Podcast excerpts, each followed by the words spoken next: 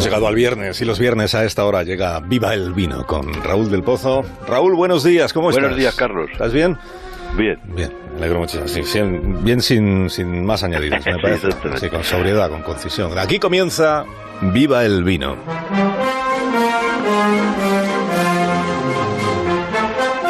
Biden o Trump, esa es la cuestión. Está a punto de ganar Biden, pero Trump no acepta el resultado. Acusa de ladrón a Biden y dice que en Pensilvania pueden haber llegado miles de papeletas de Marte o desde la sede del Partido Demócrata. En la más poderosa democracia del mundo se vota en barracones, canchas de baloncesto y en lavanderías. Los esclavos que cogían el algodón llegaron de la cabaña del Teotón a la Casa Blanca y escogieron un presidente negro. Ahora, el que fue vicepresidente con Obama posiblemente jurará en la Biblia que juró Lincoln. Pero eso puede tardar algún tiempo, porque esa democracia sigue agarrada a los padres fundadores y está marcada por el fuego del Far West y otras leyendas y tradiciones. Es la única constitución del mundo que autoriza a los ciudadanos a llevar y usar revólveres.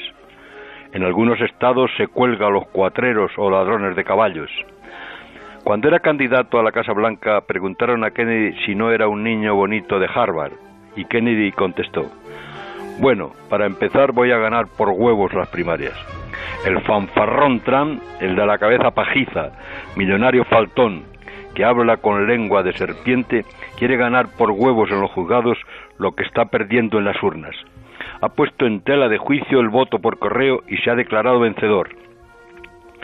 Una de las claves del suspense está en Pensilvania, con 20 votos electorales, que tardará algún tiempo en contar las papeletas. En ese estado, las 13 colonias declararon la independencia e idearon la Constitución. Los padres peregrinos plantaron viñas y nació mucho después Joe Biden. Así que, querido Carlos, brindemos por la democracia y viva el vino.